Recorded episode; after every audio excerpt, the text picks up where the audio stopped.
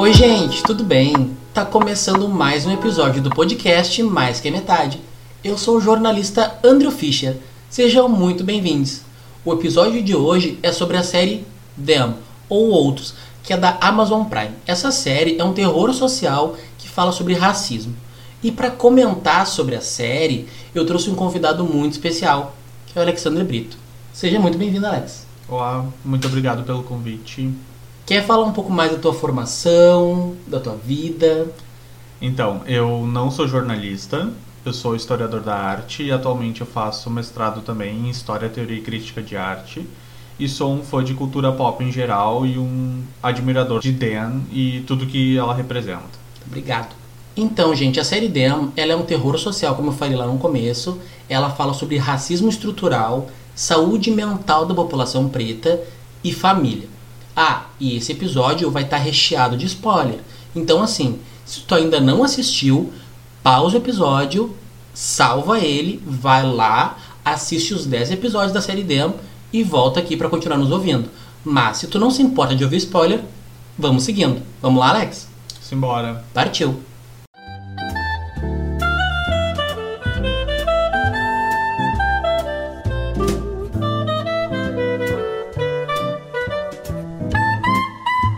Vamos começar falando então da sinopse da série dela. Essa primeira temporada da série, que é uma antologia de terror, se passa nos anos 1950 e ela é centrada em uma família negra nos Estados Unidos que se muda da Carolina do Norte para um bairro apenas de pessoas brancas em Los Angeles. Enquanto todos os membros da família precisam enfrentar o racismo na vizinhança e também outras situações no cotidiano, elas são torturadas por visões sobrenaturais que trazem à tona traumas e inseguranças. Them foi criada por Little Marvin e estreou em 9 de abril no Prime Video com coprodução da Sony Pictures Television e a Amazon Studios.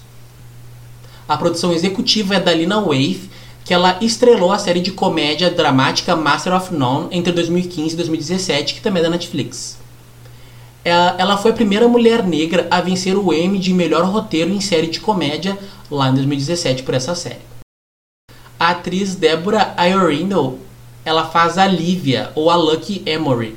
Ela atuou no filme Harriet, que ela fala da vida da Harriet Tubman, que é uma ex-escrava negra que libertou centenas de escravos nos Estados Unidos no século XIX. O ator Ashley Thomas faz o Henry Emory. Ele é músico, ator e tem uma banda chamada Bash. Ele participou de séries como The Good Fight e 24 Horas também. A Shahid Wright Joseph, ela faz a Ruby Emory. Ela é atriz e estrelou o filme Nós, de, do Jordan Peele, em que ela interpretou a filha do casal principal, que é a Zora Wilson, e também a versão sombria dela, que é a Umbray. A Melody Hurd faz a Gracie Emory, que é a filha do casal principal. A atriz ela participou do curta-metragem Jurassic World e também a Batalha de Big Rock. E fechando o elenco principal, a gente tem a Alison Peel, que ela faz a Elizabeth, ou a Betty Wendell. Ela participou de filmes como Scott Pilgrim, Star Trek e também da série American Horror History. Ou seja, não é pouca coisa, né? A gente não tá falando de gente sem um background e que não sabe aonde está se metendo, assim. Até porque se a gente for olhar uh, quem são os produtores, o roteirista, a bagagem que todas essas pessoas trazem para a série, honestamente, eu já falei isso várias vezes em off, mas eu vou te falar agora e só bem repetitivo, foi a melhor coisa que eu assisti em 2021. Sinceramente. É, a série, ela fala bastante de racismo estrutural e de uma forma muito explícita, né? Ela consegue mesclar o mundo sobrenatural e o físico e o racismo real, mas a gente vai falar um pouco mais disso a seguir, mais pra frente, né? Uh, então, para falar de onde que vem a série, né? Porque às vezes, uh, quando se comenta sobre um filme, uma série, até um livro, as pessoas podem pensar que o criador simplesmente sentou, escreveu e não veio de lugar nenhum, né? Mas é bastante, mas é bem importante a gente deixar marcado aqui, deixar bem explícito que se for uma pesquisa, se for uma série, se for um livro, de algum lugar essa informação veio de algum lugar essa inspiração veio. Pode ser de alguma vivência, pode ser de alguma memória, pode ser de algo que a pessoa vivenciou, né?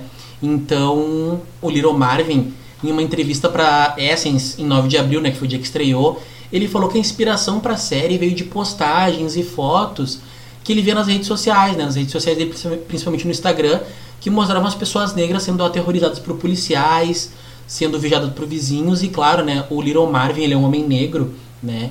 Uh, então ele, além dessas postagens que ele via diariamente em 2018, mais ou menos 2017, que foi quando ele começou a idealizar essa série, tanto a, a bagagem dele, tanto a vida dele, né, quanto essas postagens diárias que ele via de pessoas negras, essa relação muito tensa com policiais, né, com a, com a força policial, isso foi dando, foi alimentando ele, foi deixando ele com medo, com receio, ele foi criando os personagens e o enredo principal da série. Ele falou assim na entrevista: esses personagens e as coisas que eles enfrentam nascem verdadeiramente de meus medos, de minhas ansiedades, de minhas inseguranças.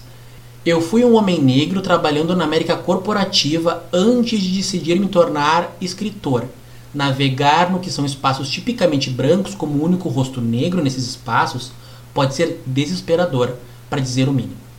Foi o que ele comentou né, nessa, nessa entrevista para a revista Essence, falando de onde vem essa, essa bagagem. Né?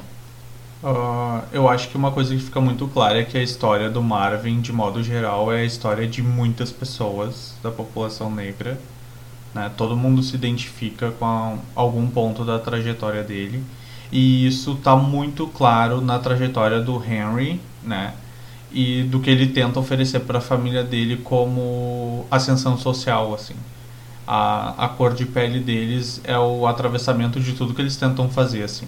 É aquela história, tipo, a tua cor chega no lugar primeiro que tu, né? Não importa se tu tá usando as mesmas roupas, se comportando do mesmo jeito. A tua cor ela sempre vai ser o que vai te distinguir de outras pessoas e a gente colocando isso num contexto de tipo Estados Unidos, anos 50, é muito mais latente, né?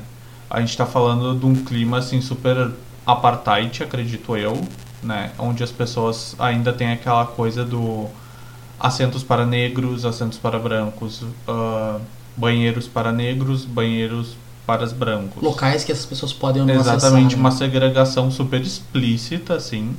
E uma coisa que eu gostei na série é que a aversão, no caso, o racismo, ele, é, ele fica explícito desde os dos primeiros cinco minutos. E, assim, é cru, seco e explícito, sabe? Isso que eu gostei porque não é uma série que faz. Ela não é cheia de dedos. Ela, né? não, ela não é cheia de dedos e não tem aquela coisa assim, tá? Eu sei que vai ser sobre racismo, mas eu vou esperar o momento em que eu vou reconhecer o racismo. Não, é tipo assim, ó, os primeiros cinco minutos até o último minuto de série, racismo em Full HD pra ti, assim. É, e o racismo, ele é o grande vilão da série, digamos assim, né? É. Porque tudo o que acontece na série é resultado, é produto do racismo. É o racismo em si, em vários espaços, e a pressão social, a, a saúde mental que é praticamente destruída né, das pessoas negras. E uma coisa interessante que tu falou, Alex, da, do período de segregação e tal, apesar da série se passar lá nos Estados Unidos nos anos 50, ela é muito presente tanto para a cultura norte-americana, para os Estados Unidos, quanto aqui para o Brasil. Por quê? Porque tanto lá quanto aqui o racismo é muito forte. Só que a diferença é que lá, sim, a gente teve políticas de segregação muito explícitas. Como Alex comentou, né, de ônibus que negros sentavam no fundo, negros na frente, pessoas negras tinham que se levantar do banco se o, negro, se o branco chegasse, né? Então, assim, era uma segregação muito explícita. Então, algumas pessoas, assim, até de má fé ou sem informação, né, uh, dizem que aqui no Brasil o racismo ele não foi tão cruel quanto lá. Só que na verdade, o fato de a gente não ter uma política de segregação tão explícita, no caso depois, né, da, da abolição da escravidão, lá pro, lá pro final do século XIX, isso não torna o racismo mais fraco mais brando aqui. Pelo contrário, porque se tu não nomeia o racismo, se tu não aponta ele, se tu não entende que a tua construção do teu país é racista, tu não pode combater isso. Aqui no Brasil a gente tem um caminho diferente, né? Aqui no Brasil a gente diz assim: ah, a minha avó era negra, o meu avô era negro, somos todos filhos de indígenas, de negros. Somos misciginados. Isso, somos misturados. Só que assim, uh, a gente ter um parente negro não nos torna negro. E a leitura que a gente tem aqui no Brasil é: se a tua pele é branca, tu é branco. Se a tua pele é mais escura, tu é negro. Tu pode ser indígena, tu pode ser de outras uh, etnias, né, de outros recortes étnico-raciais, mas ter um parente negro não te torna uma pessoa negra. Né? Então, às vezes, a gente traz um uh, N, N conceitos, N palavras, N ideias distorcidas como racismo reverso, tudo isso para encobrir o racismo, tudo isso para diminuir o racismo. Então, não aqui no Brasil a gente não teve depois, né, da abolição da escravidão, aqui no Brasil a gente não teve um período, uma questão de segregação que nem nos Estados Unidos, mas o processo de racialização é tão intenso quanto lá. Então é muito importante a gente deixar isso bem claro, porque a série ela aborda isso, como o Alex falou, do começo ao final. Né? Então a gente deu um, um apanhado aí né, do que, que o Leonard Marvin pensou, de onde que veio a inspiração, contexto geral da série e também falamos um, um pouco de como os anos 50 norte-americano estadunidense, né, e o brasileiro estão bem conectados ainda em 2021, né? Em, em mais de 2021 ainda faz muito sentido essa série. Sim. E é muito interessante, por exemplo, pensar que uh, eu fiz as simulações enquanto eu estava assistindo a série com outros filmes que não. filmes e séries que não tenham talvez uma relação direta com o universo de Dan, mas que tenham racismo como fio condutor.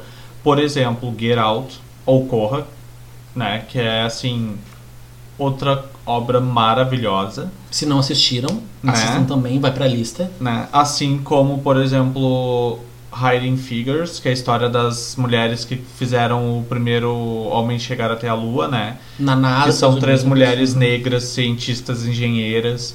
E a gente acompanha a, a ascensão delas dentro da NASA, uh, uma ascensão profissional, né? No sentido de ter acesso à educação para poder ascender socialmente. ascender socialmente e a questão de o banheiro para mulheres brancas e o banheiro das mulheres negras, o refeitório das brancas, o refeitório das negras.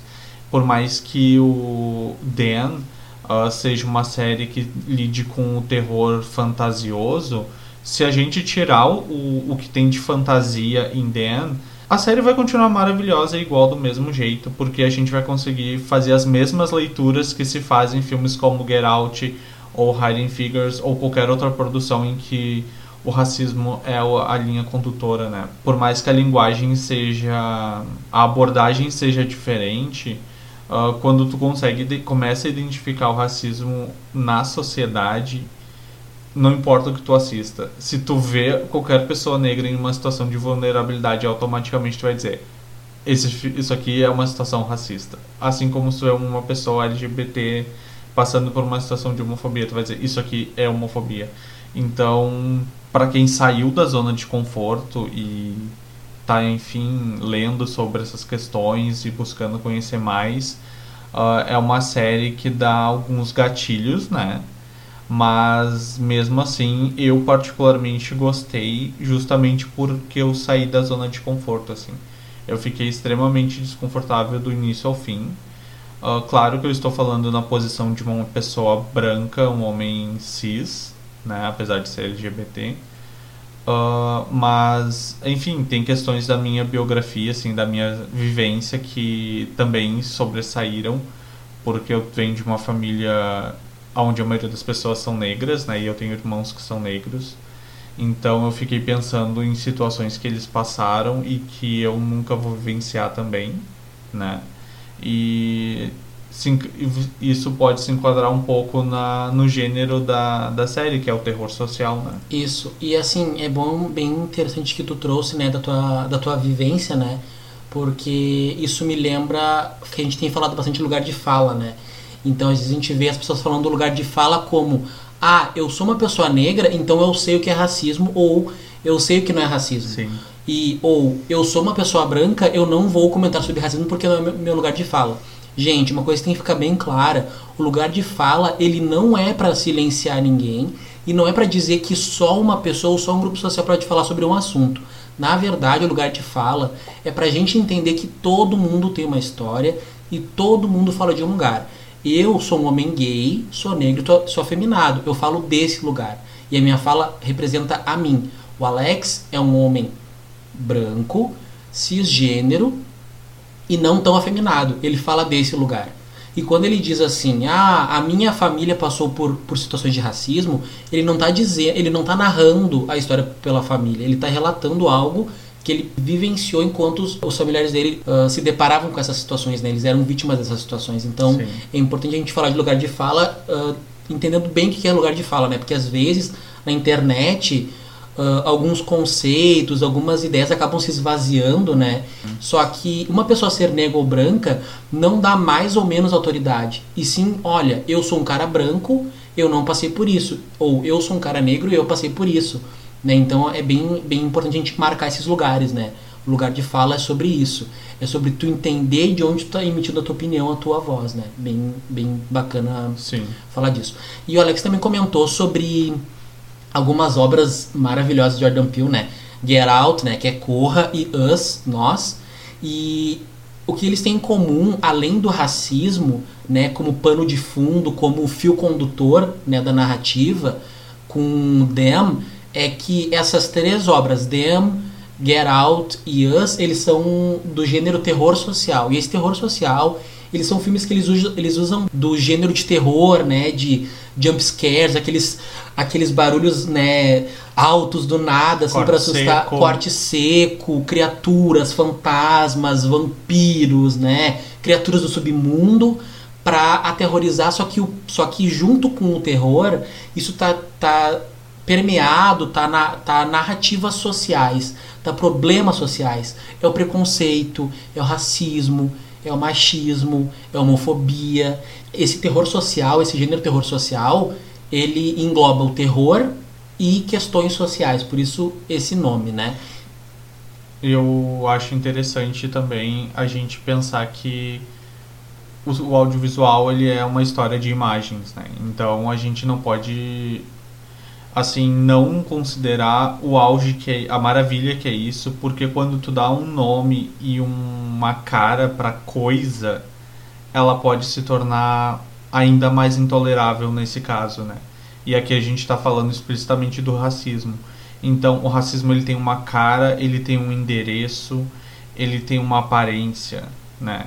Então, a gente aprende assim a reconhecer personagens tanto de Dan ou de Get Out, né, na sociedade. Então acho que tanto o Jordan Peele quanto o Little Marvin ou a Issa Rae que faz isso em Insecure com comédia, eles começam a dizer assim, ó, esse cara branco aqui, tu vai ver ele em qualquer ambiente que tu estiver. Essa mulher branca, ela pode ser a tua vizinha. Essa mulher branca, ela pode ser a tua chefe esse cara branco pode ser o cara que está abastecendo teu carro. E no momento que essas pessoas negras elas começam a produzir, sempre produziram, né? A diferença é que agora, nos, agora não, né? Mas nos últimos anos, as produções negras têm ganhado visibilidade, né? Tanto que Get Out foi sucesso de crítica, Us também foi, né? Dema ainda tá. É recente, ainda tá dividindo opiniões, mas assim. É foda pra caralho a série, né? Mas enfim.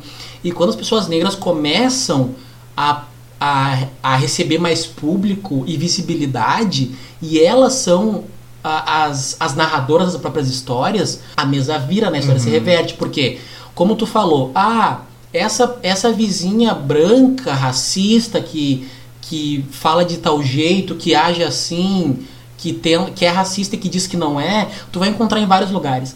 Isso, essa questão de apontar para o erro e apontar para as pessoas e apontar para um perfil, para um padrão de comportamento ou para um estereótipo, é o que as pessoas brancas têm feito no cinema e em todas as outras áreas da vida com pessoas negras desde sempre, né? Então, por exemplo, uh, o, o, que, o que contribui para isso, por exemplo, programas de, de televisão que só mostram que a favela tem um lugar de pessoa preta, pobre, favelada e violenta. É, no caso do Brasil, né? Isso, falando aqui do Brasil. Então, aqueles programas policiais lá que mostram a invasão da favela e pessoas negras. Tu tá criando uma narrativa, apesar de ser uma narrativa da vida real, ainda assim aquilo é editado, passa por um processo de produção, às vezes é, é, tem um certo roteiro, né? Enfim, então essa é a narrativa que as pessoas brancas fazem das pessoas negras, né? E quando as pessoas negras assumem esse papel de produção, de roteira, de, de roteirização, não, de não ser mais os primeiros a morrer nos filmes, exatamente filmes, né? principalmente filmes de terror, Filme, né? Principalmente filmes de terror. É, o, é, e tem até um, tem até uma uma máxima, assim, né, nos filmes de terror que, antes de todos, o homem negro que vai morrer primeiro, né? O Sim. homem negro engraçadão vai morrer primeiro, aí depois vai morrer a pessoa que é gorda, o homem ou a mulher que é gordo, né? E depois vai morrendo o restante, assim. E quem sobra é quem? É o homem branco, padrãozão, a mulher branca, padrão também, né? Então, a gente já... O filme, apesar de ser uma ficção, né? Que não é o terror social, no caso, falando de out- de outros exemplos, elas deixam bem claro de que, de que lugar ele tá falando, né? De que narrativa eles estão mostrando. Primeiro mata negro e quem sobra são os brancos. Uhum. Então agora a gente vai falar sobre os personagens, retomar o nome desses personagens e falar um pouco da biografia deles e como que o mundo físico e o terror social e como o terror sobrenatural se intercalam em questão do racismo.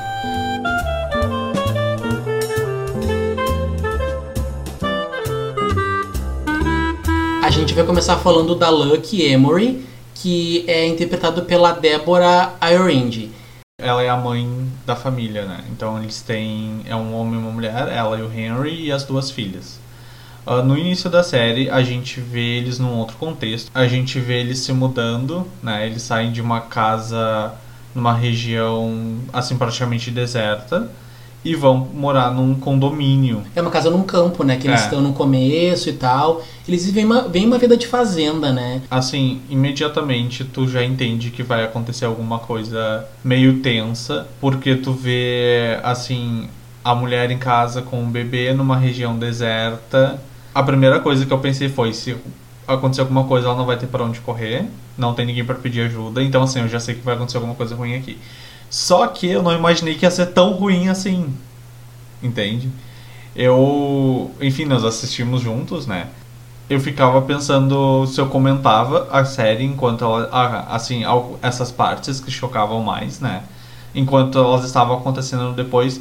Só que teve um momento em que eu percebi assim, eu não tenho o que dizer, eu só tô sentindo. É, ela é uma série muito explícita.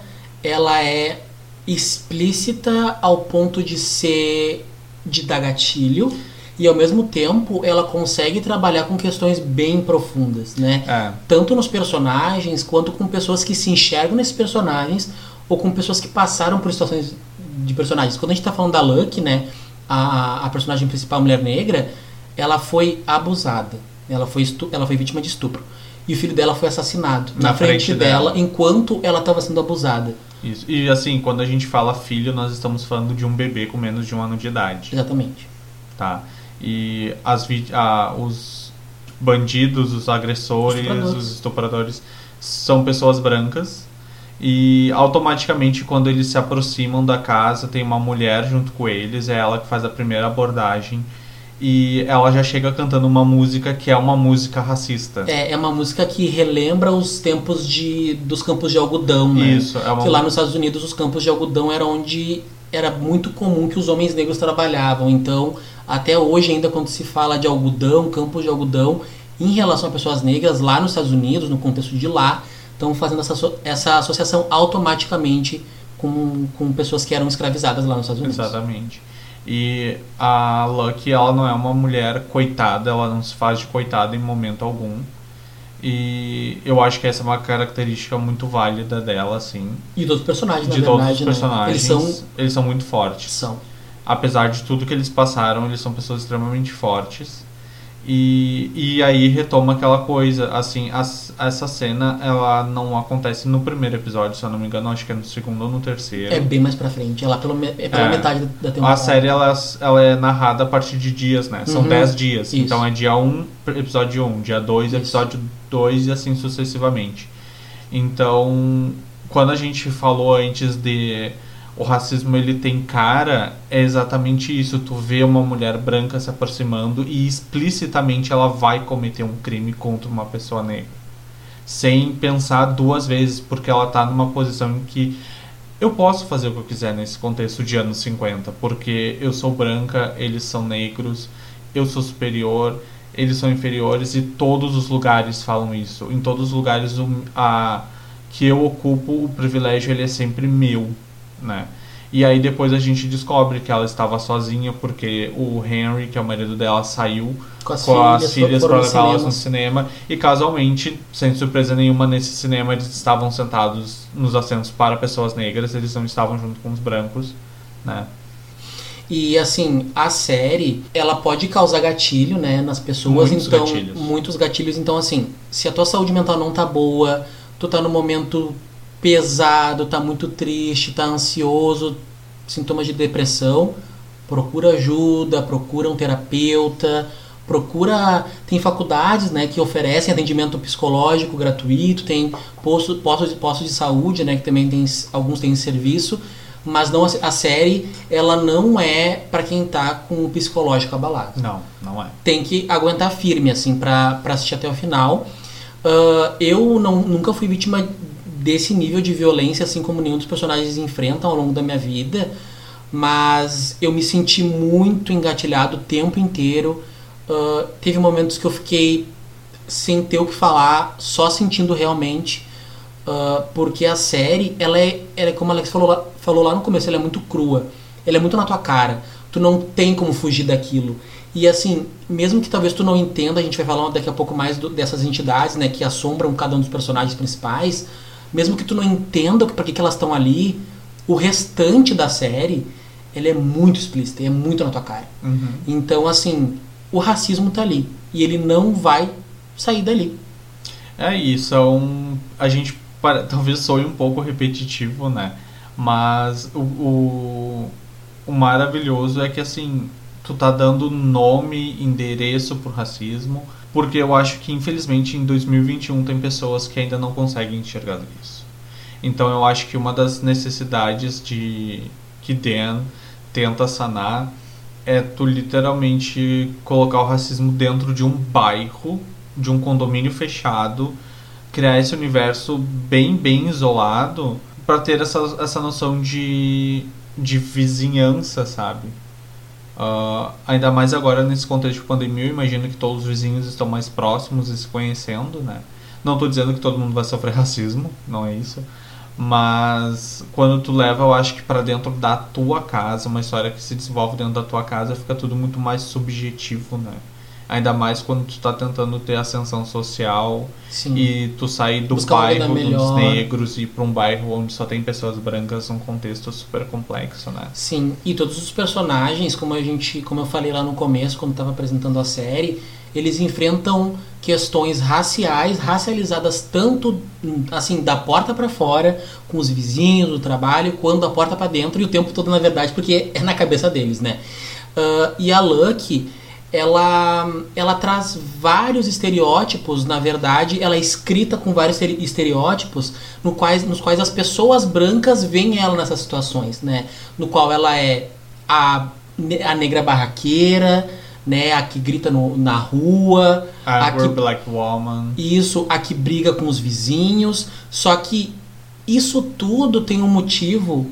A cena maravilhosa que ela pede pra filha dela pequena segurar a bolsa dela, ela dá um tapão na cara da, da vizinha, da Berry, que inferniza literalmente a, a vida dela desde o primeiro momento que ela chega lá na vizinhança.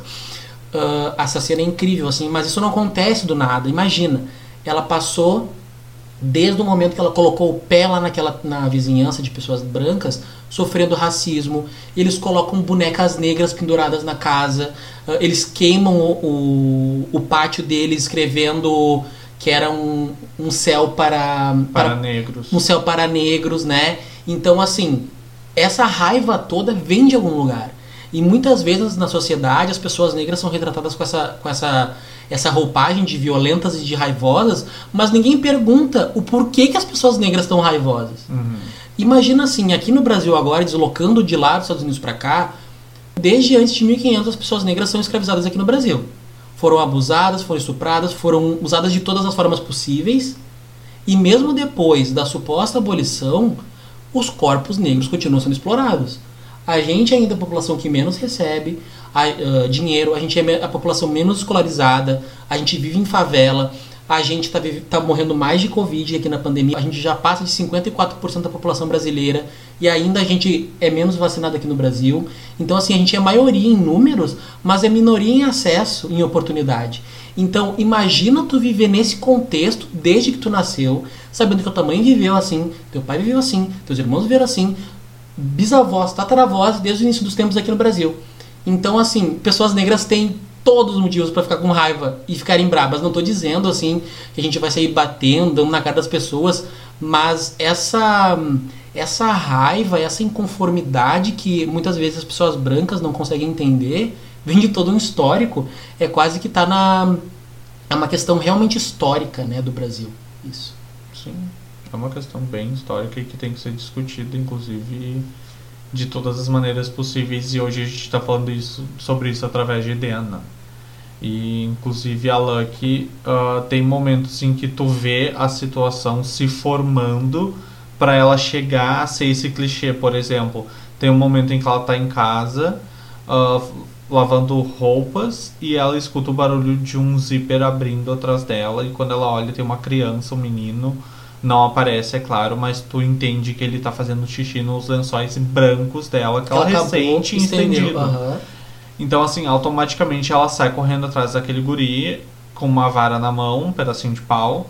Ela não alcança ele, só que assim, o guri sai gritando por todo o bairro e ela vai atrás dele correndo. Então, assim, as vizinhas, donas de casa que não fazem nada da vida, começam a sair das portas e ficar paradas. E só vê aquele uma final. Uma e só vem aquele final. Só vê o é recorte. É, é. O menino correndo até a mãe dele com uma mulher preta com um pedaço de pau correndo atrás dele, entendeu?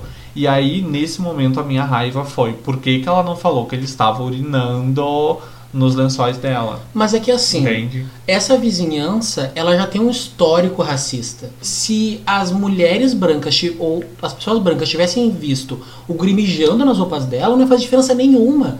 Porque assim, lá naquele contexto, claramente as pessoas negras não são pessoas, são coisas, são animais, né? São bicho, porque assim, se tu vê o teu igual, tu vê um outro ser humano, independente da etnia dele, como um igual, como outro ser humano, tu jamais vai abusar dele, tu jamais vai torturar ele. A nela tem esse grande trauma, essa grande violência na vida dela, né, que é, é, é o estupro dela e também a, o assassinato do filho do bebê, né, do filho pequeno dela mais novo. Essas pessoas brancas, esses dois homens e essa mulher que invadiram a casa deles para fazer isso, esse ato horrendo, eles jamais fariam isso se, vistam a se vissem a Lucky como uma mulher, um ser humano, uh, digna de, de direitos, né? De... Só fosse branca. É, né? Uhum. Então, resumindo, se fosse branca, né? Então, como os negros são vistos como essas coisas, desses bichos, essas, essas criaturas, esses animais, na verdade, por isso que essas violências acontecem o tempo todo. Sim. Inclusive, eles não têm um minuto de paz desde o primeiro dia que eles chegam lá, né? Tipo, eles mal descarregaram a mudança e eles acordam, estão os vizinhos todos parados na frente da casa deles com rádio uh, ligados, na, sintonizados na mesma estação, tocando a mesma música o dia inteiro enquanto eles estão enfurnados em casa, arrumando as coisas na mudança, fingindo que nada está acontecendo, né? E eles não deitam, né? E eles não deitam. Assim, eles não deixam passar. Assim, eles podem não se voltar contra a vizinhança automaticamente quando eles com essa série né, de, de afrontas racistas, eles vão para o trabalho, eles vão para a escola, eles vão uh, seguem a vida deles normal. O, os, o, a família principal negra, né? Estamos vivendo um inferno, mas a gente comprou essa casa com o nosso dinheiro, nosso dinheiro suado, a gente não vai sair daqui os incomodados que se mudem, né? É, é basicamente é. essa, né, é a, a, a, leitura que a gente tem. E todos os personagens eles são assombrados. Quem assombra a Lucky, né, é o homem do chapéu preto. Ele não tem um nome, né, mas depois mais para frente na série a gente vai ver que ele que segura as cordas que, que movem as assombrações dos outros personagens que a gente vai falar mais para frente. E cada entidade, quando elas vão aparecendo, quanto mais elas vão interagindo com os personagens principais, a gente vai entendendo por que elas estão ali. Elas não são assim, ah, um espírito aleatório de uma pessoa que morreu numa casa aleatória. Não é, não é assombração, não é poltergeist, não é o exorcista. Isso. É, é um terror muito mais psicológico e, e muito subjetivo, por exemplo é aquele terror que quebra o personagem por dentro a partir das vivências dele. Entendeu? Exatamente, ele pega os traumas, as inseguranças, ah. os medos e destrói por dentro. E é basicamente o que o Little Marvin relatou, né, na revista, na entrevista para Essence, lá em uhum. abril desse ano, de onde veio essa, essa ideia, essa inspiração para a série. Ele estava sendo quebrado pelo racismo todos os dias e reforçado por essas postagens nas redes sociais de policiais e pessoas brancas Sim. observando pessoas negras né? Sim. Então é, é esse mesmo mecanismo de quebrar por dentro de destruição, Uhum. né? E, e, e cada personagem, ele também não só, além de quebrar o personagem principal, cada assombração não só além de quebrar o personagem, ele traz outra- outras mensagens junto com ele, né? Por exemplo, esse homem do chapéu preto, ele é um religioso, ele é um, ele é um não seria um padre, é um pas, qual seria o nome assim, um pas, tipo um pastor, né, de onde Eu ele era. é. Então, assim, ele era um tipo um pastor lá nos anos 1800, lá antes, assim, 100 anos antes de começar esse episódio, e ele e mostra um pouco da história dele, de como ele se tornou essa entidade, né? Ele fez um pacto, um pacto com o diabo, no qual, assim, a missão dele na Terra era quebrar as pessoas negras por dentro. É esse, literalmente, as palavras que o diabo fala pra ele. Tu vai destruir eles por dentro.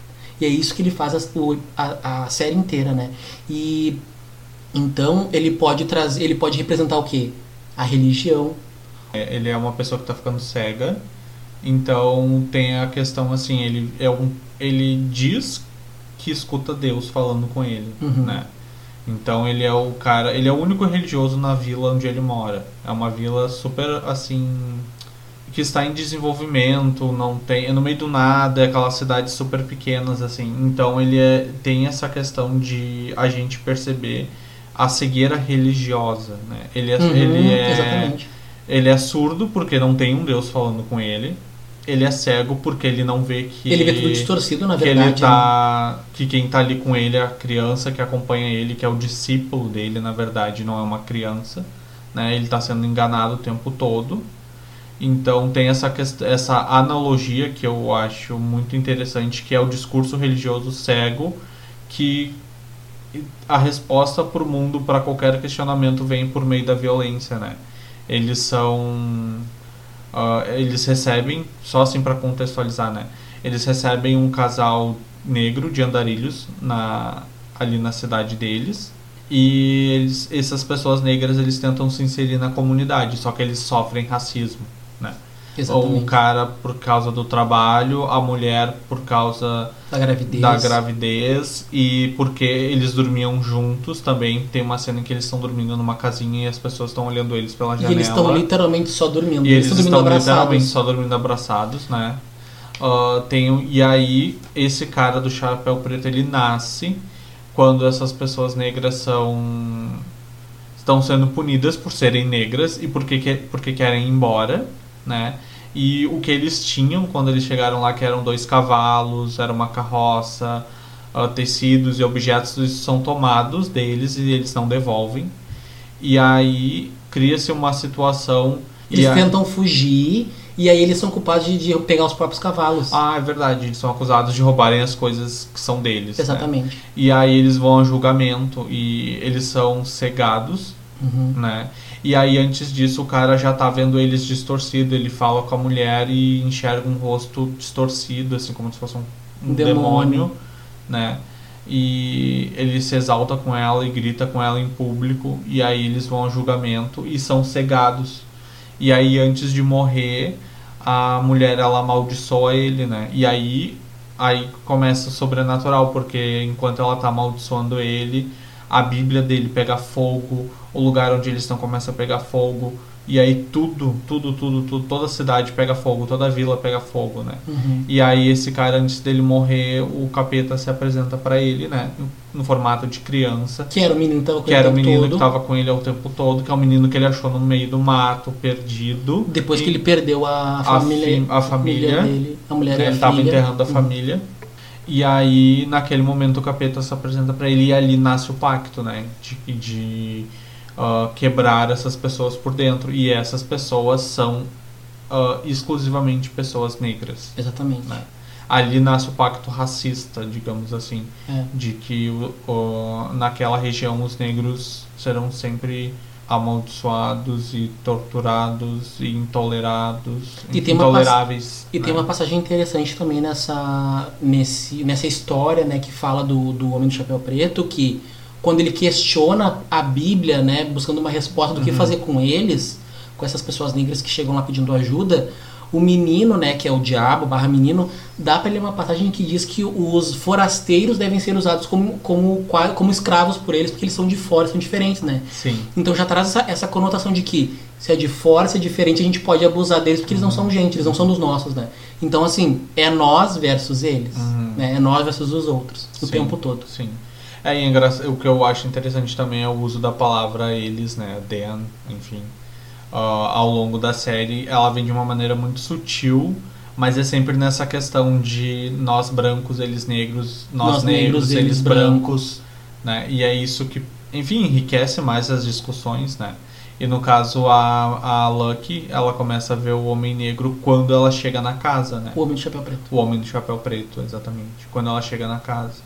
E aí tem aquela questão de ah, acharem que ela tá ficando louca, né? A mulher ah, perturbada, traumatizada. E só que ao mesmo tempo eles entre si eles não falam sobre o que aconteceu, eles sabem o que aconteceu, mas eles não falam, eles não discutem. Ah, Eu acho que o marido tá dando espaço pra ela, né? Porque é uma coisa tão horrenda e que tu não consegue nem mensurar a dor e a raiva que isso deve causar numa pessoa que tu não sabe nem direito como, como lidar com a situação, né? Tipo, o marido não, não saber se, se menciona o que aconteceu, porque ele Sim. se culpa o tempo todo, né? É, eles, eles se culpam, né? Mas uma, se for por fazer alguma crítica, na minha opinião, é a passividade do Henry em relação ao que aconteceu. Assim, eu achei que ele ia reunir familiares e eles iriam atrás daquelas pessoas e ia ser feito justiça. E enfim uma e assim uma mão lava a outra sabe? Então assim olho por olho dente por dente é meu filho. Sabe? Era um bebê era uma criança violentaram a minha mulher violaram a minha casa a minha família. E eu achei que ele ia responder assim não exatamente da mesma maneira. Sim. mas eu achei que ia haver uma reação muito mais na mesma proporção do que simplesmente se mudar para um bairro branco Sim. para sofrer ainda mais. É, e já que tu. Vamos falar do Henry, né? Do Henry Emory, né? Que é interpretado pelo Ashley Thomas.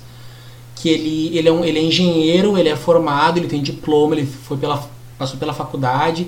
Com certeza, em questão de segregação racial, provavelmente sentava lá no fundo da sala, os brancos pra frente. Não narra isso na, na série, Não mas. Mas a gente vai presumir que sim, porque era esse contexto que estava lá na- nessa, nesse período da série, né? Ele recebe uma proposta de emprego para Los Angeles, que é onde ele vai comprar essa casa, para onde vai, vai desenvolver essa, essa questão, né, com, com essas entidades e com a violência, o racismo, né, vamos dizer o nome certo, só a violência, não, esse racismo, né, com, com os vizinhos e tudo mais. E aí, como se não bastasse os vizinhos, ele também vai sofrer racismo no trabalho, né? Ele é engenheiro, então eles, eles fazem desenhos, cálculos e tudo mais. E ele tá na parte de projetos, então Uhum. o chefe dele trata ele como um funcionário inferior. Ele é o único, bran o único preto no setor, né? Ah, ele às vezes tem que fazer o trabalho de duas pessoas. E o chefe dele questiona porque ele não fez o trabalho do outro, É, né? Exatamente, tipo, ah, essa tarefa tá incompleta, e aí ele diz que a parte dele foi feita, e aí o chefe pergunta, tá, mas por que que tu não fez a parte do outro fulano, né? O chefe dele usa termos racistas o tempo inteiro pra falar com ele, e ao mesmo tempo é aquela pessoa que te fala assim, não, mas eu super te entendo, eu sei como é que é, Eu tenho família ah, também. Eu também tenho família, eu sei como é que é lidar com essas questões. E tu vê que é uma coisa assim super vazia, super clichê, super assim. Não, cara, tu realmente não sabe, tu tem que calar tua boca e levar uns socos na cara, sabe? Pra ver se tu aprende. A vontade de exerce, realmente. Né? E ao mesmo tempo ele usa uma expressão que eu lembro até hoje, assim, que me deixou um pouco perplexo, porque eu entendi o contexto de, de onde vem, que quando o Henry ele faz algo que agrada o chefe, ou ele tá perto de conseguir fazer uma. Um, se envolver num projeto grande, né? O chefe fica satisfeito com ele e fala. Araboy. É, Ataboy, que é tipo bom garoto, que é um negócio que tu só vai falar assim pra um bicho, tipo um cachorro. Exatamente. Quando o cachorro pega a bolinha, É, né? Tu joga a quando o bolinha, o pega cachorro a traz, tu bolinha, fala isso. Exatamente. É uma expressão em inglês, né? Que é araboy, que quer dizer que só fala pra animais. Exatamente. Tu não fala pra seres humanos. Não fala. E aí eu tenho situações em que eu mostro o Henry olhando um objeto cortante, olhando pro pescoço do, do chefe e cogitando fazer, enfim, uma catástrofe, né? E a gente. ah, e, de, e de tanta violência que a gente vê essa família sofrendo, a gente fica assim, Bah, né? Podia, né? E tem questões em que. momentos em que ele vai. aquela cena que ele vai pro banheiro e, E dá um grito. E dá um grito, só que pra ele Abafado. gritar, ele enche a boca de papel. E grita. né? E é, isso aconteceu com o criador da série. Né? É importante ressaltar que isso é um dado da biografia do, Little Marvin. do Little Marvin que entra na história, que é uma situação em que, pelo que entendi naquela entrevista, ele disse que viveu né? e ele adaptou pro Henry. E uma coisa interessante que tu fala, assim, de o Henry sempre tem que fazer o trabalho dele muito bem, ele não pode pisar na bola porque ele é negro, né? Então qualquer deslize ele vai ser mandado embora. Ah, e ainda tem que fazer o trabalho dos outros, de outros dois, três colegas. E isso fala muito com as pessoas negras que ouvem desde pequena. Tu tem que ser melhor, tu tem que fazer o melhor, tu tem que fazer o melhor, tu tem que ser bem, tem que tirar nota melhor sempre o tempo todo. Por quê? Pessoas negras não têm passe livre. Não tem passe livre. Se tu é um mau aluno, tu vai receber bilhete, tu vai ouvir, teus pais vão, vão te xingar, os professores vão, vão te xingar também, né? Então, eu, por exemplo, desde pequeno eu ouvia, tu tem que ser o melhor, tu tem que fazer sempre, tu tem que fazer o dobro dos outros, né? Até fazer um link com a série Scandal, né? Que a Olivia também ouvi isso do pai dela. A Olivia, ele é uma advogada negra e o pai dela é é um cara negro, né? Rico e tudo mais. Nesse contexto, eles são bem de vida e tudo mais, classe média alta. Só que ele sempre fala isso pra ela também. E isso é uma, é uma fala muito comum, né? Para quem tem pais negros, para quem tem família negra, ouvir isso. E eu achava que isso era só uma questão de meus pais querem que eu me dê bem na vida. Só que na verdade, o que eles estavam me fazendo era me preparar para o racismo, né? Desde pequeno. Eu fui morar com meu pai, eu tinha uns 6, 7 anos e desde a segunda série, mais ou menos, eu ouvia isso. Né, eu internalizei. Então, hoje ainda, isso é uma questão que eu tenho que trabalhar bastante, que eu me cobro muito. Tem que ser tudo certo, tem que fazer o perfeito, tem que tirar a melhor nota, tem que fazer o melhor trabalho, tem que entregar tudo top. E, e eu achava que era uma questão de meus pais estão cuidando de mim, mas na verdade é. Meus pais sabem que o mundo é racista e que o mundo vai cobrar de mim porque eu sou um cara negro e se eu pisar na bola, o buraco vai ser muito mais embaixo. Então o Henry, ele passa por isso ah, o trabalho inteiro dele, né? Uhum. E aí, como se não bastasse, ele chega em casa e tem um, sei lá, uma assombração esperando ele, que é um Kunz, né? Que é uma é uma palavra degradante assim para se referir a pessoas negras, né? E que aparece ah, negros, quer dizer, aparecem os brancos chamando ele assim, né? E aí esse personagem ele, ele acompanha só um Henry, assim, cada um deles tem um Uma entidade que uma eles. entidade má que acompanha eles em situações em que eles estão separados da família. É, vale re- re- marcar aqui, né, que tu falou entidade má, né? Porque, enfim, marcando bem que são entidades sempre que estão assombrando eles e fazendo É. coisas ruins, não são entidades de luz, não é, É. isso. É. E são, e são assim, exatamente o ponto fraco deles, sabe? Não é, eles não são, eles não têm não tem uma relação de medo, medo, assim como, por exemplo, a Lucky tem em relação ao Homem do Chapéu Preto, claro. Mas na, no- na questão do Henry, é como se ele estivesse falando com outro homem negro, né? Só que é um homem negro que sofreu mais que ele e que sempre estimula ele a, a sempre tomar a, uma ação que resulte num processo muito violento. É, e assim, do tipo, literalmente matar. ah, ele vai atrás do chefe, né, pra matar Né. ele, incentivado pelo, por esse personagem. E esse cara, assim, ele é um cara com a cara toda cara escuro, um, um- é um pintado de preto, né, porque não é um não é um tom de preto de pele mesmo, é um tom de tinta preta mesmo, e tem só os olhos e a boca branco, assim. E como Alex falou, esse é um kun, ela é uma expressão inglês racista, e ela engloba tudo de ruim, todos os estereótipos relacionados a pessoas pretas. O cara violento, o cara que não sabe ler, não sabe escrever é ignorante, o cara come que nem um bicho, preguiçoso. preguiçoso, não sabe falar o inglês direito, né, falando lá com os Estados Unidos. Então, e é esse cara, esse contexto, né, que, que materializa essa assombração do Henry. E ele fala assim, né? Ele, o inglês dele. Ele, ele, Ele é entruncado. Ele é entruncado, é diferente, não é assim. O inglês que o Henry fala no dia a dia no serviço para mostrar que ele é um cara que foi para a universidade, que estudou, que é intelectual, enfim, né?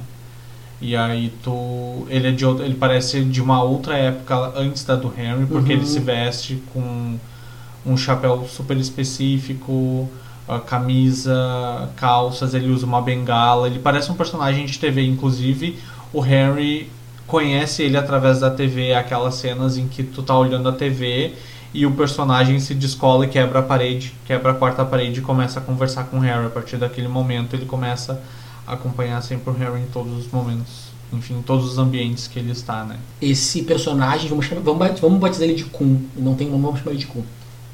Uh, o Kun, ele materializa toda a, animaliza a animalização do homem negro. Por quê? Porque, falando de estereótipo de homem negro, tá?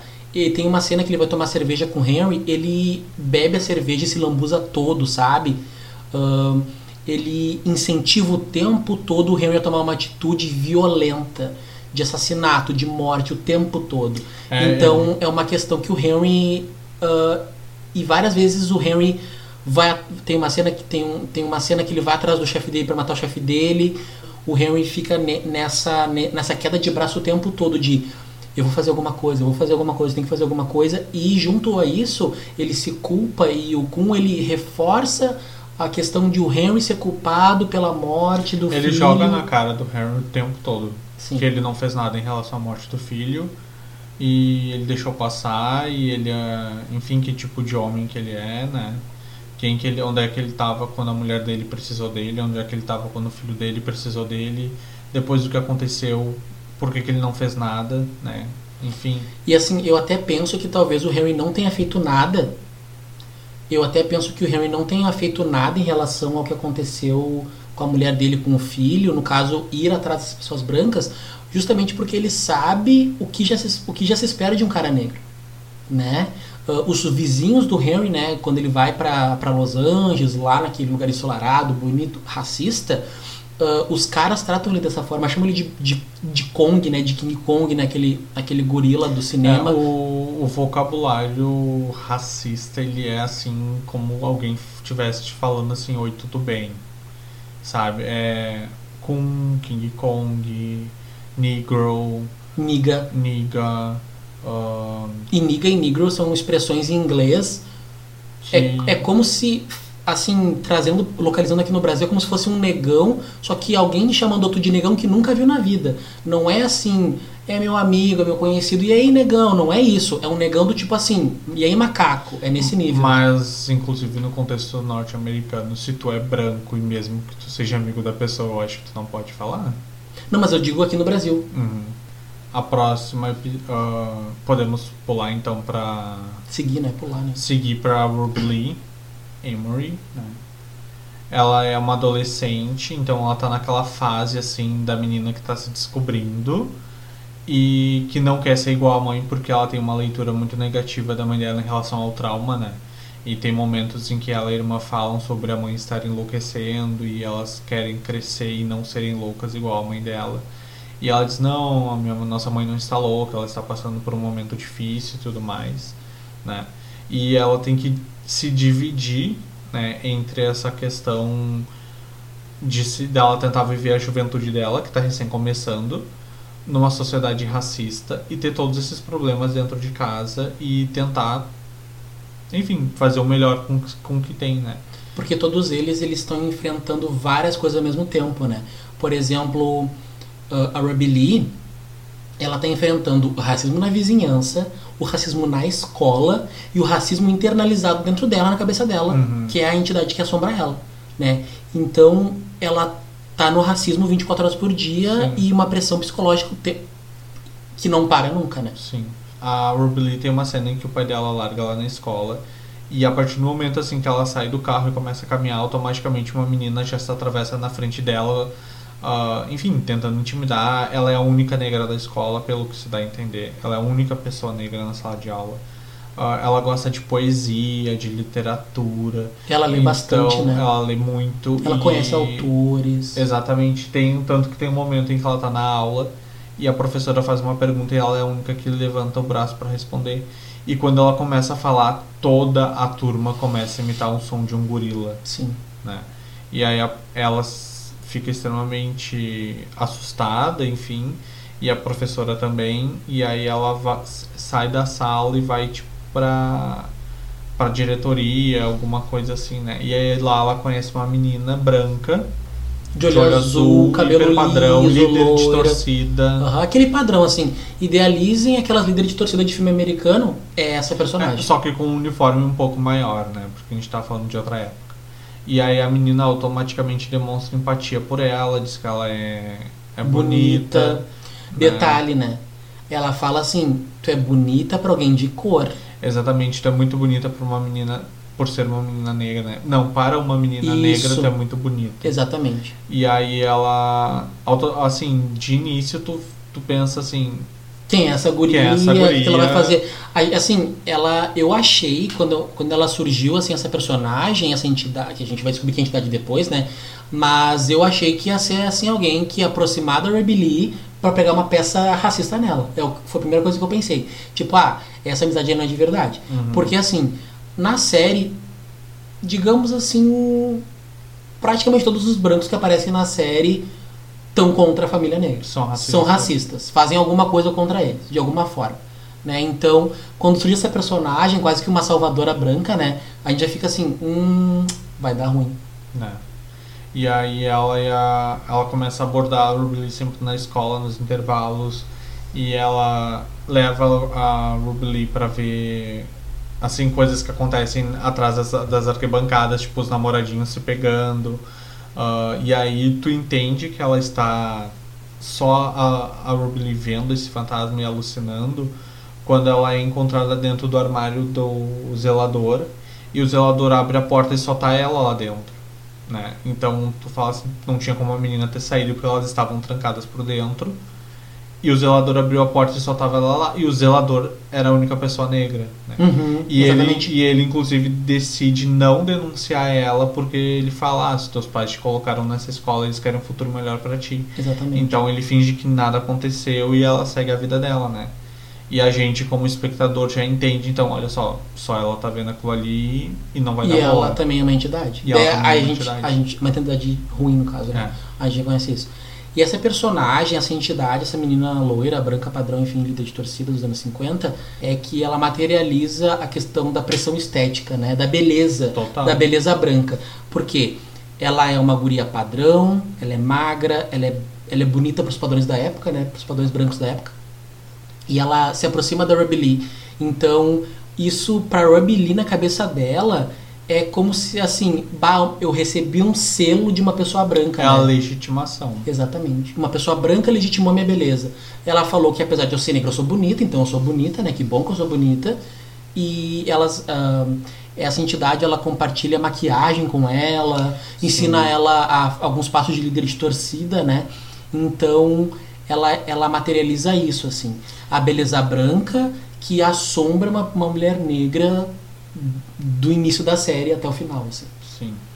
E o contexto em que tudo isso acontece é maravilhoso, porque infelizmente, né, ela é, tudo acontece só na cabeça dela, né? Uhum, ela quando ela tá sendo maquiada pela menina, ela não está, ela tá imaginando tudo. Tem aquela cena em que ela abre um espelhinho, ou um coisinha de maquiagem e que aqueles que vem o pó e o espelho e ela se olha no espelho e ela tá com os olhos azuis. Sim. Ela fala, eu não gostaria de ser negra, eu não quero ser igual a minha mãe. E aí a menina diz, ah, então é só tu olha pra ti como é que tu tá agora. E ela olha, ela é uma, os braços dela são os braços de uma menina branca. Aparece os braços de uma menina branca. Ela tá com o olho azul, então ela começa a se achar bonita, né? Porque ela tá se tornando branca. porque ela está se tornando branca.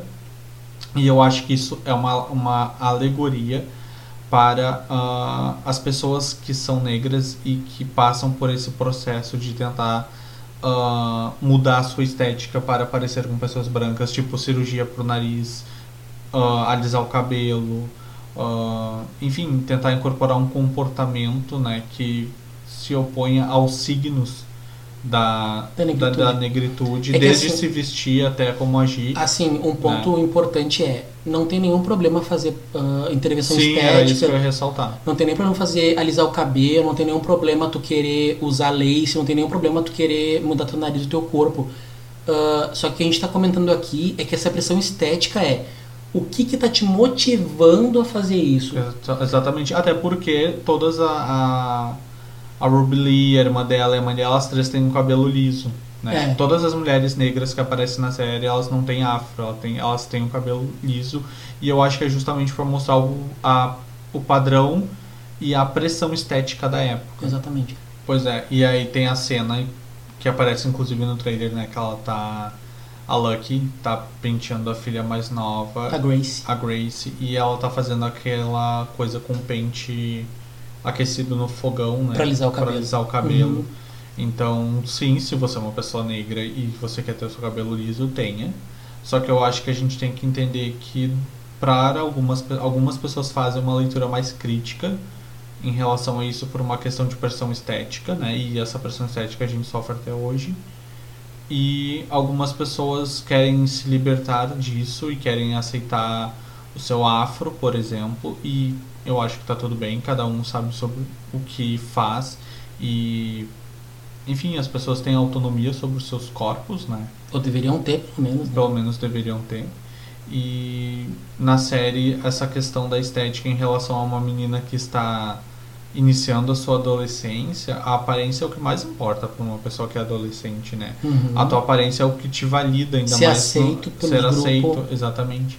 E para mim o ápice do que a Ruby Lee faz, assim, no ápice do surto, é aquela cena em que ela olha uma, uma lata de tinta branca dentro do armário e automaticamente, assim, tu entende o que ela vai fazer porque se dá um zoom, assim, na, um close na, na lata e tu pensa assim, não.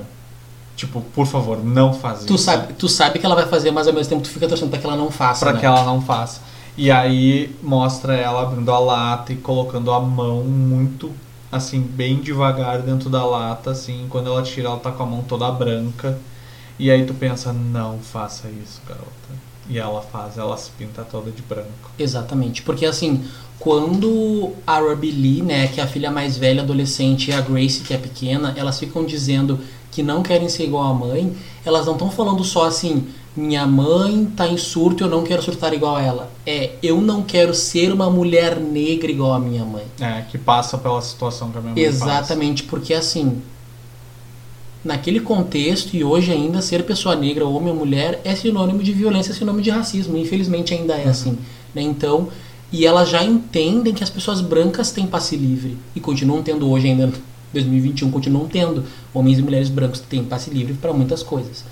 Então assim, ela, essas meninas elas não têm nem não são nem jovens adultas ainda e elas já entendem isso. A menina mais nova deve ter o que uns 5, 6 anos e ela já sabe disso. Olha, pessoas negras são violentadas, são abusadas, são uh, torturadas todos os dias eu não quero isso. Eu não quero ser igual a minha mãe. Uhum. E esse não querer ser igual a minha mãe é não quero ser uma pessoa negra, não quero ser uma mulher Sim. negra. né? E nesse e nesse ápice assim, nesse quase final do arco, né, da da Ruby Lee, é isso assim, ela se ela se sente se tornando uma, uma, uma jovem branca, né?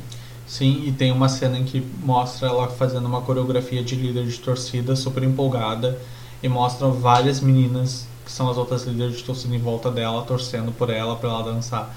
E aí tem um corte e aí aparece ela simplesmente dançando sozinha num parece um, um tipo assim um, Um porão, depósito, um assim. depósito na escola.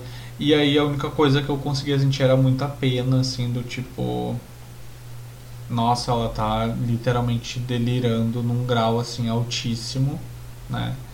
E eu fiquei super ansioso para ver qual era o desfecho e a pior coisa e a coisa a, o desfecho mais triste possível, né? Ela se pinta toda de branco e no dia que tá tendo aquela tradição, a tradicional queima da fogueira Uhum. antes dos jogos, né?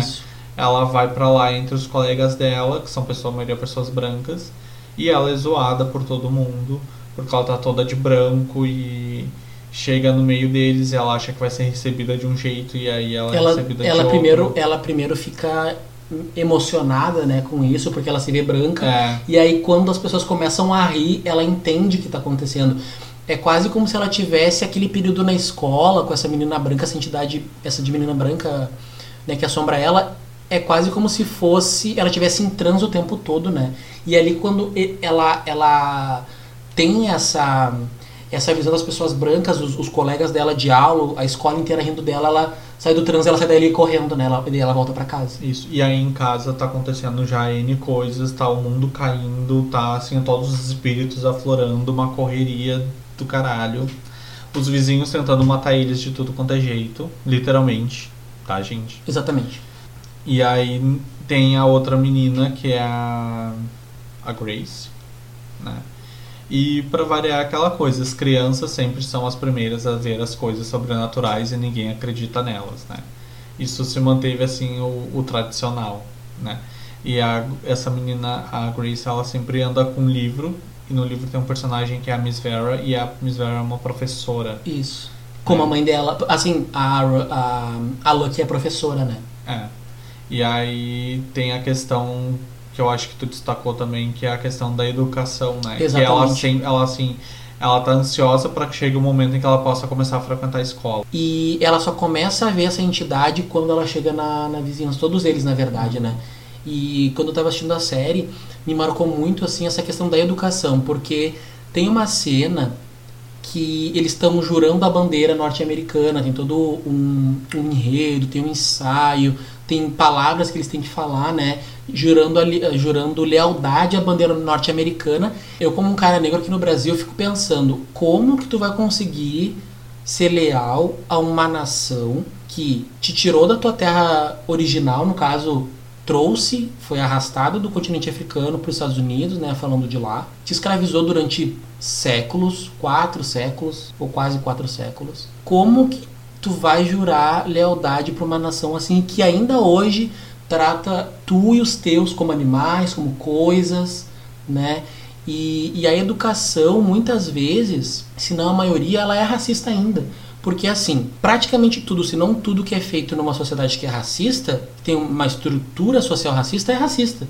Né? Então, assim, aqui no Brasil a gente tem uma lei de 2003, se eu não me engano, que é para incluir o estudo da história africana né, nas escolas. E ainda assim, a gente não vê isso com frequência.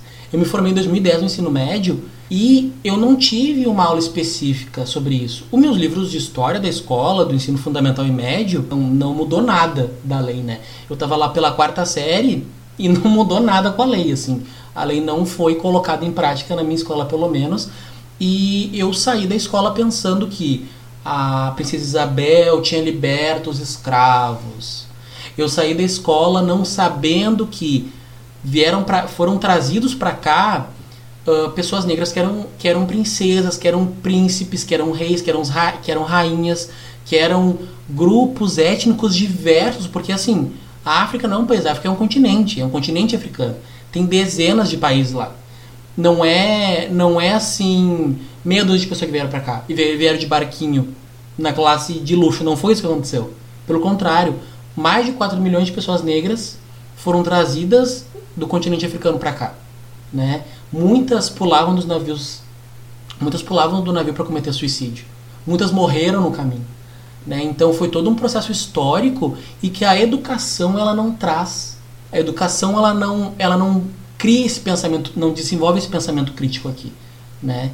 Então essa questão da educação fica muito explícita, tanto porque a Vera é uma professora quanto porque essa, essa cena muito marcante da bandeira, né? De jurar lealdade na sala de aula com uma bandeira. Sim, e tem um momento em que ela tá jurando a bandeira, ela vê a Miss Vera, né? Olhando ela pela rua, assim, da janela da escola, e ela trava, ela não consegue falar. E aí ela começa a falar coisas que a mãe dela falava, né? E aí a professora acha que ela já tá alucinando, e a, a mãe dela é chamada na escola. E aí, a, enfim, resumindo, a professora diz que a- aquele não é um lugar para filha dela, né? E aí a Lucky, como não tem papas na língua, diz que nitidamente não é um lugar para filha dela mesmo, porque a filha dela estava sendo discriminada, né? Só que tem uma outra questão que é, eu acho que assim positivamente a gente está falando de uma educação mais horizontal e libertadora atualmente essas questões que tu colocou agora sobre a história do racismo no Brasil tem sido trabalhado de uma maneira muito mais sistemática, né? Decolonialidade é um Em conceito lugares, né? super amplo, só que eu acho que depende exatamente do lugar que tu tá. Se tu é alguém que frequenta ah, o círculo universitário e principalmente se tu for de humanidades, esse é um assunto que está super em pauta. Em tudo que tu for olhar tem uma perspectiva decolonial. Pelo menos na minha área assim das artes, tem muitos artistas trabalhando com isso. Artistas LGBT, artistas feministas. Alex, pode explicar para nós um pouco o que, é, o que é essa ideia decolonial? Porque talvez muitas pessoas assim não estejam familiarizadas com, com esse então, conceito. Então, a partir do momento em que teóricos da América Latina começaram a questionar a maneira com que a história foi escrita e como essas narrativas foram sistematizadas, né? Só que a gente está falando de pessoas que já estão atuando dentro da universidade, então até que isso chegue num aluno de ensino médio, ensino fundamental, na periferia, na periferia leva muito tempo, né? A gente está falando de intelectuais, de doutores em sociologia, em história, em filosofia, em artes, que estão uh, propondo uma outra abordagem da história. Então, todos aqueles clássicos que a gente é obrigado a conhecer como um referencial, assim, uh, Kant, Hegel, Winckelmann, eles são, na minha área, pelo menos, que é a história da arte, a gente coloca tudo isso em perspectiva, né? Quando a gente olha, por exemplo, pro para as obras dos artistas que vieram para o Brasil registrar os negros, tipo Debré, Rugendas, a gente vê que aquilo ali era mais uma catalogação do que havia aqui, né? Como se fossem do bichos, que, né? Do que um registro pra, histórico. histórico. E durante muitos anos isso foi lido como obras que fazem um registro da história. Só que esse registro da história ele nunca foi colocado numa perspectiva que valorizasse o ponto de vista e a narrativa a partir de quem está sendo colonizado, né? Então hoje, por exemplo, tu olha para uma obra, um quadro do Debré, do Rugendas, enfim, e tu automaticamente pensa, isso aqui é sobre racismo, isso aqui é um foi aqui que deu, começou a dar tudo errado, entendeu? É a partir daqui que a gente precisa discutir a história do Brasil para entender por que está dando tudo errado, por que, que a gente tem pessoas falando sobre racismo na internet com tanta ênfase, né? Com tanta frequência. Com tanta frequência. E o pensamento decolonial, ele é extremamente fundamental para a gente derrubar a estrutura racista, né? derrubar o racismo estrutural. Por quê? Porque, como ela estava explicando, esse pensamento decolonial ele vem para confrontar o que a gente já tem de marco hoje na sociedade. Enquanto esse discurso branco, hegemônico, de um cara branco, hétero, é validado como único a ser falado, as experiências de quem vive em quilombos, os indígenas né, que vivem em aldeias, a, a, o, o, conhecimento popular, tudo isso é jogado no mesmo pacote e dito assim: olha só, isso que esse cara branco está dizendo tá certo. Tudo que foge disso aqui tá errado. Então o pensamento decolonial ele vem para dizer: olha, o que o cara branco está dizendo pode ser válido naquele contexto ali, mas aquilo ali ele não é única, ele não é o único conhecimento do universo, né? É para tirar as pessoas brancas desse lugar de protagonismo, né? Para colocar outras vozes para ser faladas juntas com essa voz, né? Sim, a gente tem uma inversão de de protagonismo, né? E não é só uma questão de uma de um de uma esfera uh, social, por exemplo, são os índios, são os negros, são as mulheres, são os latinos, são, enfim, todas as pessoas que estão à margem né, da, da posição em que alguém branco, hétero, classe média alta ocupa, todas essas pessoas que foram jogadas para as notas de rodapé estão assumindo o protagonismo das suas próprias histórias e escrevendo as suas narrativas, né? E isso faz a gente conseguir reescrever a história a partir de novas perspectivas, que é o que interessa mais, eu acho, hoje em dia, né? Aquele tipo de conhecimento enciclopédico uh, não satisfaz mais, né? A gente quer saber como é que é, enfim, uh, as perspectivas, por exemplo, de uma mulher que trabalha com artes no Brasil, na América Latina, de um negro que trabalha com artes na, na favela, de um índio que faz arte lá na, na sua aldeia, né? A gente quer outras vivências, outras histórias que venham ampliar a compreensão que a gente tem no nosso caso de Brasil e América Latina. A gente né? quer descolonizar. É, a gente, eu faço especialização na PUC né, em Direitos Humanos e eu tive uma aula recentemente com a Djamila Ribeiro que ela estava falando sobre descolonizar o conhecimento. E é justamente isso que a gente está falando. Como eu estava dando o exemplo ali né, da, da Grace, né, com a escola, e também da minha própria experiência, o meu conhecimento ele, ele foi colonizado porque a perspectiva que eu tinha na minha escola e até o ensino médio, até ingressar na faculdade, na verdade, era do branco vencedor. Era de quem venceu, entre muitas aspas, a guerra, né, as batalhas. A gente não tinha outras perspectivas. Eu nunca li na minha vida uma fala de uma pessoa negra que fugiu lá de uma, de uma fazenda lá nos anos 1500 e foi morar num quilombo para se proteger, para conseguir viver. Eu nunca li um relato dessas pessoas na minha vida. Isso seria fundamental para minha construção como homem negro, sabe? E de outras pessoas como homens e mulheres negros, né? Também.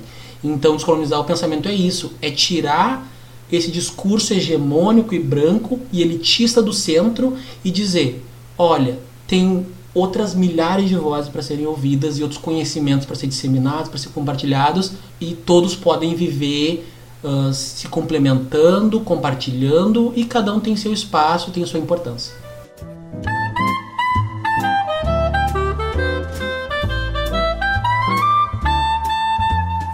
Então, agora, já que a gente falou dos personagens, né, falou da Lucky, do Henry, da Grace, da Ruby Lee, a gente vai falar um pouco sobre as críticas das séries, né, né Alex?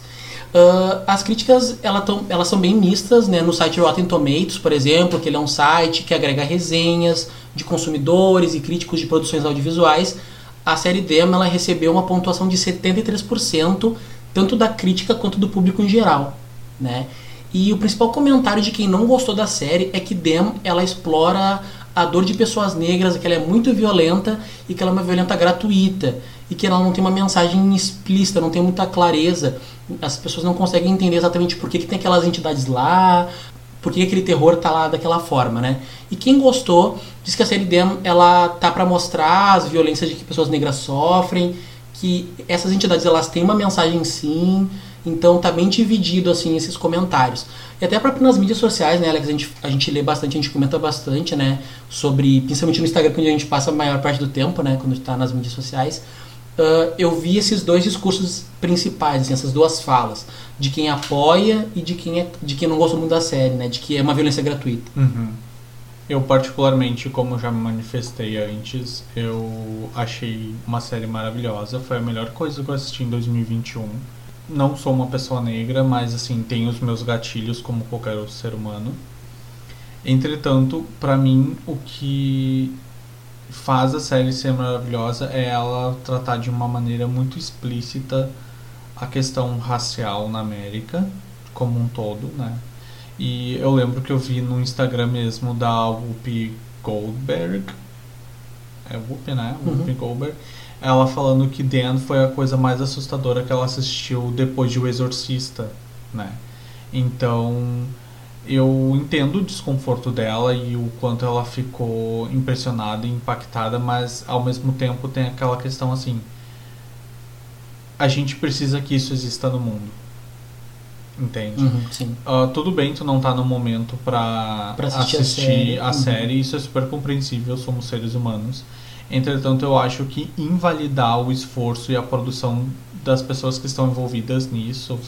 Uh, sem buscar saber sem o buscar trás. saber o porquê. É, uhum.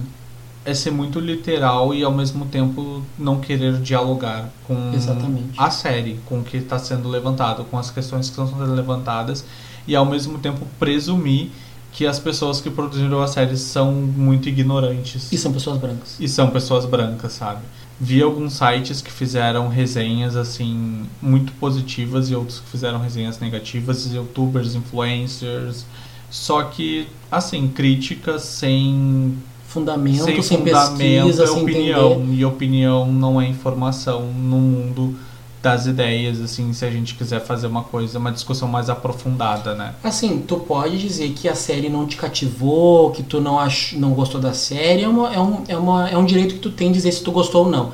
Mas no momento que tu diz assim, a série não passa nenhuma mensagem, a série não faz sentido, é assim, é o mínimo, tu não foi assistir um vídeo de 10 minutos do Little Marvin falando sobre a série. Tem vários vídeos no YouTube, tem entrevistas no Google, né? Se escrever Little Marvin Demo ou outros, tu vai ver uma série de pesquisas, Sim. né, lá, uh, entrevistas que ele falou da Lina Waithe também, explicando os porquês da série, né? Sim, eu acho que as pessoas. ah, não é todo mundo que tem esse hábito, mas é um hábito que eu tenho, que é ler o que quem está produzindo a série pensa sobre, enfim, o seu produto, né? O que está sendo colocado no mundo. Não sei se é porque eu trabalho com artistas, então assim, eu, o meu trabalho é estudar a criação de outras pessoas, né? Eu trabalho com pessoas criativas. Então, eu sempre tenho o hábito de ler e escutar o que as pessoas estão fazendo e por quê. Para entender o processo, Pra entender o processo, os motivos, os motivos, as exatamente. inspirações, né? Para entrar no museu e não dizer o meu sobrinho faz isso, sabe? Para não ser esse tipo de pessoa. Ah, eu assisti, sou o tipo de pessoa que assiste entrevistas, Ler artigos sobre o- artigos, as produções. as produções, eu gosto muito de audiovisual também. Então, eu acho que as pessoas têm que fazer esse exercício, sabe? Tudo bem ter a dúvida, mas não deixar a dúvida te levar para um lugar onde tu vai ficar mais isolado ainda. Eu acho que é super legítimo tu falar qual é a necessidade de, de uma série dessas existir. Mas aí tu procurar a resposta com o criador da série. Entende? Tu procurar a resposta com os roteiristas da série. Porque é uma série que, assim, ela estourou, ela abalou, digamos assim, as estruturas em algum nível. E a mídia quis saber quem são essas pessoas. A mídia quis saber por que, que essas pessoas estão fazendo isso nesse momento, né? E eu acho que invalidar esse trabalho só porque ele dá gatilhos. Assim, tu criou um Instagram para falar sobre racismo, tu tá dando gatilhos em alguém. Tu criou um canal no YouTube para falar sobre racismo. Tu que está criticando a série também pode estar dando gatilhos em alguém. Só que isso não deslegitima o trabalho que tu tá fazendo, porque em algum grau tu tá se- sendo relevante porque tu tá informando alguém, né? Tu tá criando espaço de diálogo para alguém que talvez não saiba como abordar esse assunto, que talvez não entenda esse assunto, que talvez tenha passado por uma situação estranha no serviço e não sabe como lidar, alguém que não sabe nada sobre isso e quer evoluir como ser humano e começar a estudar racismo como reconhecer realmente que vivemos numa sociedade racista e que quer se libertar disso num sentido mais crítico, mais analítico, numa abordagem muito mais profunda, né? E indo assim desde, sei lá, Jamila Ribeiro até Bel Hooks, Feli Hooks, Carneiro, Feli Carneiro, Lélia Gonzalez. Lélia Gonzalez, a Transpreta, né, que é historiadora, youtuber e enfim, faz um monte de coisa.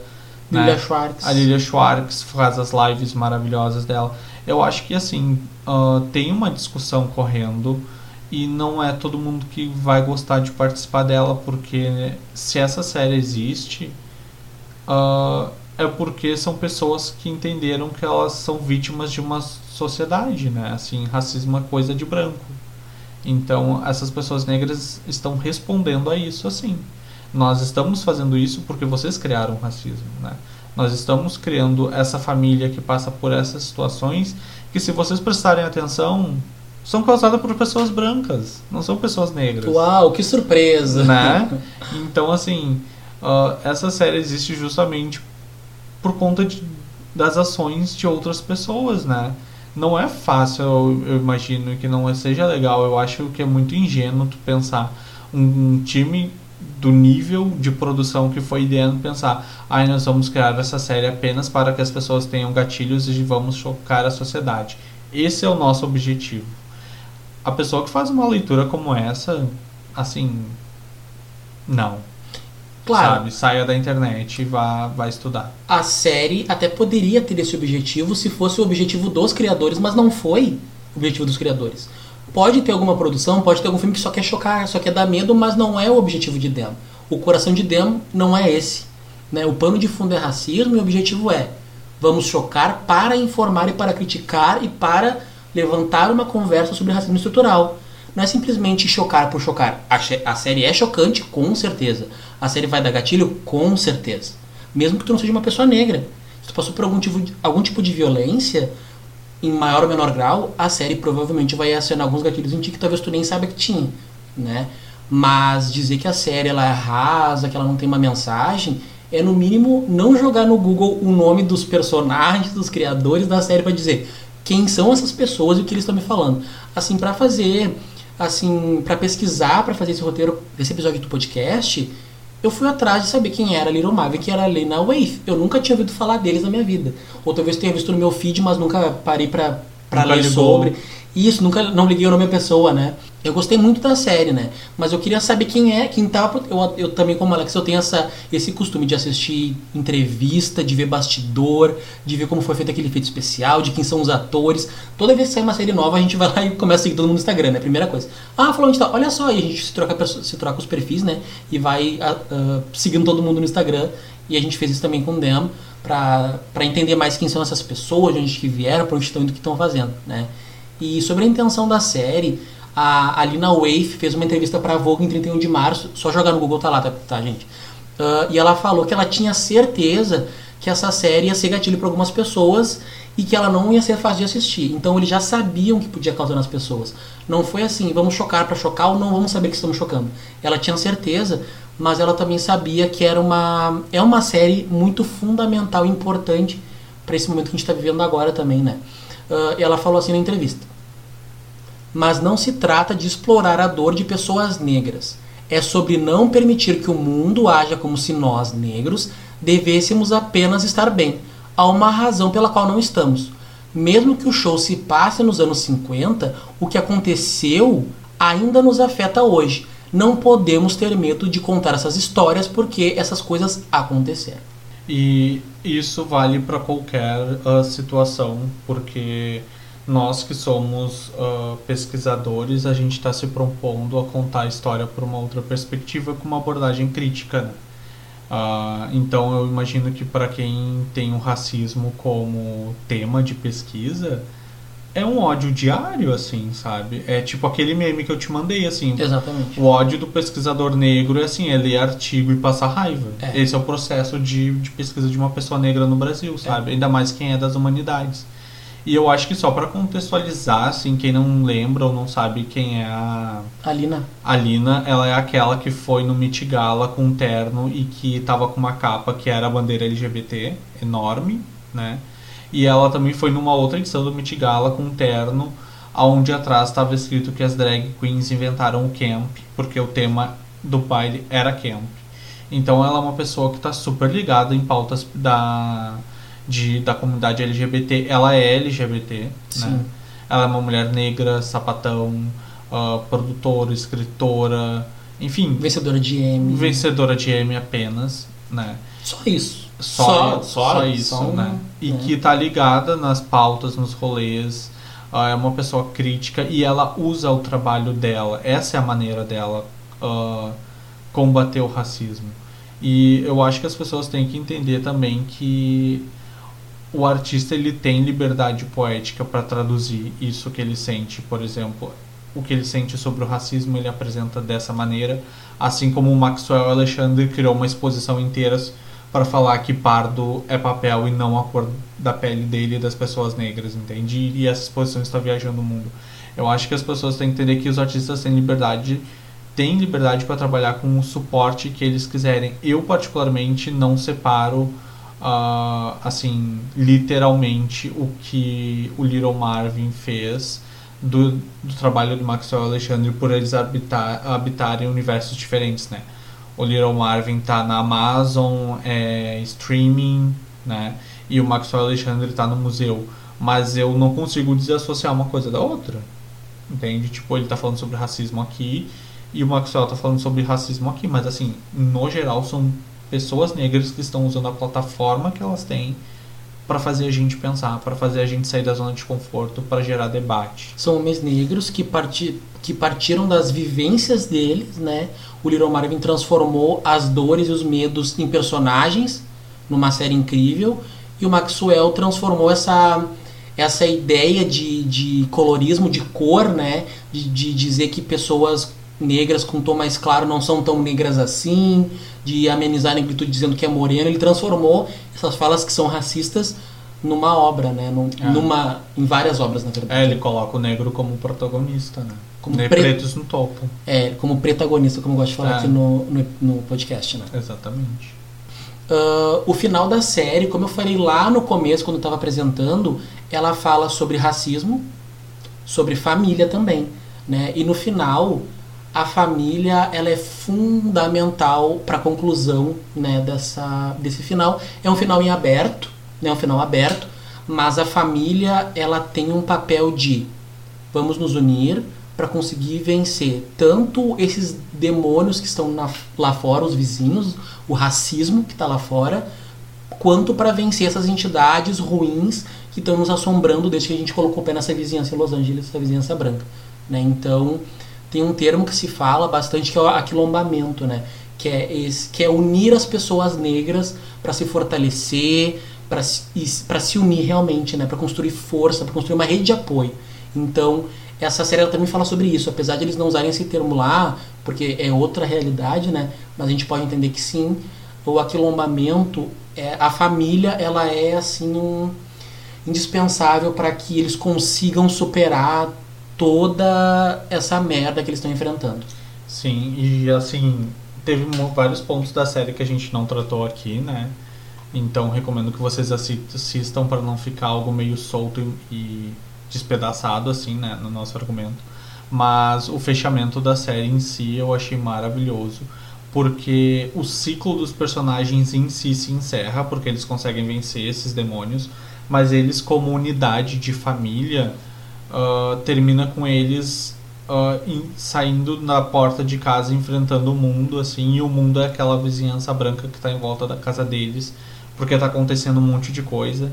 E isso pra mim é um é literalmente assim a gente tá falando de um contexto de anos 50 que se repete em 2021 infelizmente né?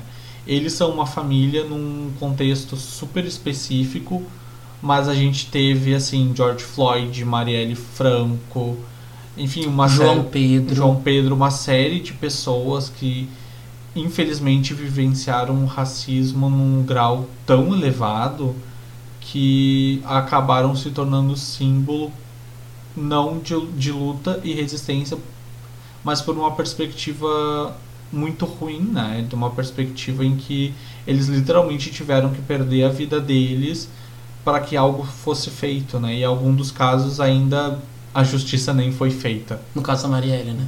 de maneira prática, né?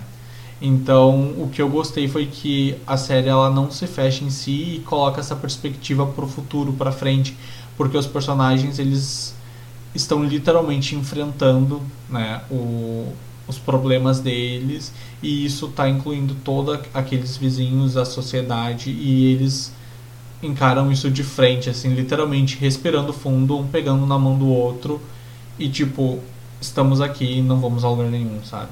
Sim, e tem uma, um- uma questão assim. Nós, eu, né, e nós, como pessoas negras, ah, somos sim vítimas da sociedade. Isso é, é algo inegável, a gente não pode dizer o contrário, né? Só que a gente também não pode só se fixar nesse lugar. O que a gente deve fazer é entender a nossa história, saber de onde a gente vem, né? O nosso passado e presente e talvez, infelizmente, futuro do Brasil é racista. É, sim, é escravocrata, nossa história é escravocrata. E tudo isso marca corpos de homens e mulheres negras, de pessoas negras, né? Independente do, do gênero, da identidade, da, da identidade de gênero, como uma pessoa negra se reconheça, ela é negra, ela é alvo de racismo de alguma forma. Em maior ou menor grau vai ser alvo de racismo, né? Então, a gente deve conhecer isso para a gente poder fazer esse mesmo exercício que a família fez. Se reconhecer como pessoas negras, tirar essas máscaras brancas, se, se desprender dessas entidades, essas vozes ruins que nos falam o tempo todo, que é fruto do racismo né, estrutural, para poder vencer esses demônios. Né?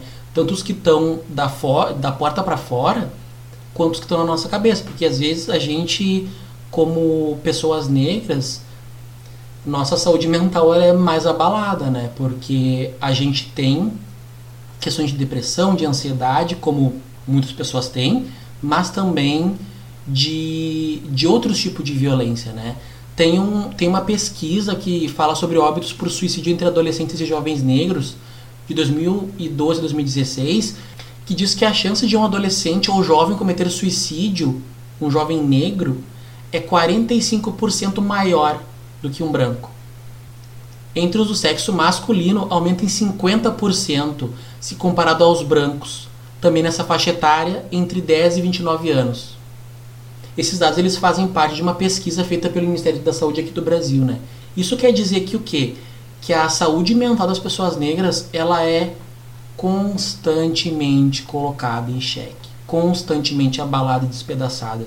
Se a gente não se unir, se a gente não se entender como pessoas negras e o que esse símbolo significa e o quão forte a gente é, a gente não vai dar conta de vencer essas entidades ruins, essas vozes da nossa cabeça. Não é fácil. Mas tem aquela música, né, Amarelo, uh, que diz: Ano passado eu morri, mas esse ano eu não morro. Né? Seguimos. Temos que seguir.